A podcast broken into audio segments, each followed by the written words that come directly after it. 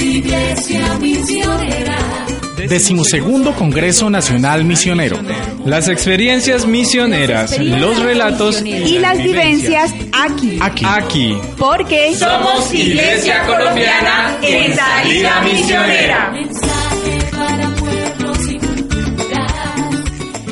Buenas tardes, queridos hermanos y hermanas. Sean todos bienvenidos a este décimo Congreso Nacional Misionero.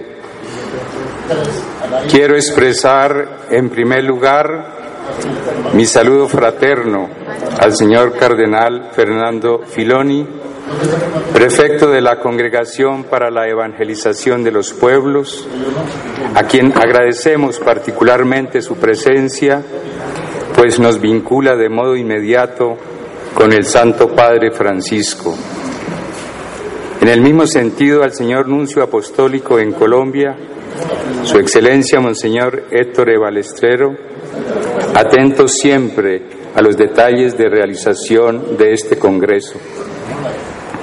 Nos alegra mucho tener entre nosotros a los señores cardenales Rubén Salazar Gómez, arzobispo de Bogotá, primado de Colombia y presidente del CELAM, y José de Jesús Pimiento, arzobispo emérito de Manizales, a Monseñor Luis Augusto Castro, presidente de la Conferencia Episcopal de Colombia, a Monseñor Francisco Múnera Correa, presidente de la Comisión Episcopal de Misiones, al señor obispo de Marsabit en Kenia, Monseñor Peter Quijara, así como a los señores arzobispos y obispos de Colombia que nos acompañan, juntamente con las muy apreciadas delegaciones participantes, integradas por sacerdotes, diáconos permanentes, religiosas y religiosos, laicos y laicas, a quienes expresamos la alegría de poder recibirlos fraternalmente en esta arquidiócesis de Bucaramanga. Nos complace mucho saludar y agradecer al equipo de obras misionales pontificias y la participación de los directores de departamentos del Secretariado Permanente del Episcopado Colombiano. La iglesia en salida es una iglesia con las puertas abiertas. Salir hacia los demás para llegar a las periferias humanas no implica correr hacia el mundo sin rumbo y sin sentido. Muchas veces es más bien detener el paso, dejar de lado la ansiedad para mirar a los ojos y escuchar, o renunciar a las urgencias para acompañar al que se quedó al costado del camino. Siento que estas palabras del Santo Padre Francisco nos pueden ubicar mucho en el espíritu que quisiéramos vivir en este Congreso. Y lo es por cuanto actualiza la misma voz de Jesús que proclama, en virtud de la voluntad misericordiosa del Padre y del envío luminoso del Espíritu, el mandato misionero que hizo a los apóstoles y a toda la Iglesia de llevar el Evangelio y hacer discípulos suyos hasta los confines de la tierra. En este mismo sentido, cuánto inspira la recomendación del Señor resucitado, propuesta como texto programático del Congreso. Vayan a Galilea, allí me verán. En efecto, hemos hecho un ejercicio de salida de nuestros quehaceres apostólicos cotidianos en los diversos ambientes y lugares de trabajo para acudir a esta cita misionera al encuentro del Señor como signo de alegre disponibilidad. Quisiéramos unirnos así a tantos discípulos misioneros que con su ejemplo y testimonio, como el de Santa Laura Montoya, han sembrado la semilla de la buena nueva, en algunos casos en una primera y ahora también en una nueva etapa de la evangelización. Para Jesús, la Galilea de los gentiles a la otra orilla fue motivo siempre de gran preocupación, según el testimonio de los evangelios. Los últimos pontífices, en la línea del Concilio Vaticano II, han insistido en la necesidad de anunciar el Evangelio no solo en la pastoral ordinaria o a las personas bautizadas que no viven las exigencias del bautismo, sino como afirman, la evangelización está esencialmente conectada con la proclamación del Evangelio a quienes no conocen a Jesucristo o siempre lo han rechazado. Todos tienen el derecho de recibir el Evangelio y los cristianos tienen el deber de anunciarlo sin excluir a nadie. Porque el anuncio a los que están alejados de Cristo es la tarea primordial de la Iglesia y la causa misionera debe ser la primera. Y el Papa Francisco pregunta, ¿qué sucedería si nos tomáramos realmente en serio esas palabras?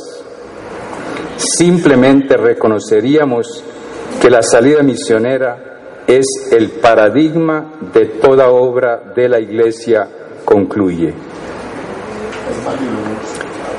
Este dinamismo nos llega a cada iglesia particular para asumir también en estos tiempos de globalización y secularismo el llamado a una renovada conversión misionera. A este propósito, el Papa Francisco nos convoca al referirse a la iglesia particular. Es la iglesia encarnada en un espacio determinado, provista de todos los medios de salvación dados por Cristo, pero con un rostro local. Su alegría de comunicar a Jesucristo se expresa tanto en su preocupación por anunciarlo en otros lugares más necesitados, como en una salida constante hacia las periferias de su propio territorio, hacia los nuevos ámbitos socioculturales. Palabras que concretan acá entre nosotros el tema escogido para este Congreso, misión adyentes, el compromiso de las iglesias particulares en sus planes y procesos pastorales en relación con la misión evangelizadora ad intra y ad extra. En este punto no podemos dejar de pensar en una responsabilidad heredada de quienes nos antecedieron.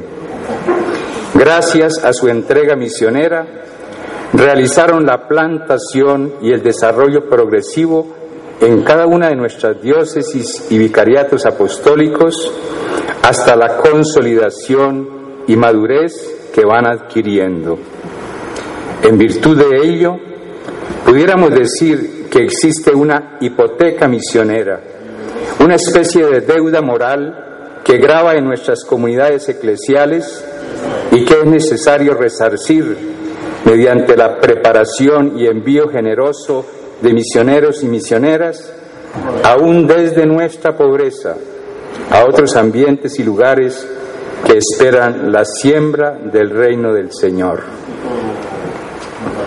En el año jubilar de la misericordia, así querido por el Papa Francisco, el discernimiento de estos días urge verlo como una grande e inmensa obra de misericordia, tanto espiritual como material. Habida cuenta de la realidad eclesial y cultural en la que nos encontramos situados, con los anhelos incesantes de una paz duradera y justa en nuestro país. Estas disposiciones y actitudes las confiamos a la serena y maternal mirada de la Santísima Virgen María, bajo la advocación de Nuestra Señora del Rosario de Chiquinquirá, Reina y Patrona de Colombia, entronizada de modo especial como peregrina de paz en nuestro Congreso, y nos entregamos a su valiosa intercesión para obtener los mejores frutos apostólicos y misioneros de esta experiencia eclesial. A las comisiones encargadas de la organización del Congreso, a las autoridades y voluntarios, juntamente con las familias que acogen a los participantes y a los diversos medios de comunicación, nuestra gratitud. Expresamos especialmente nuestro reconocimiento al Colegio de la Presentación en su centésimo vigésimo quinto aniversario de misión educativa en Bucaramanga por su generosa disponibilidad al ofrecernos este escenario maravilloso donde compartiremos estos días de encuentro, oración, discernimiento y mucha alegría en el Señor. Somos Iglesia Colombiana en salida misionera. Bienvenidos.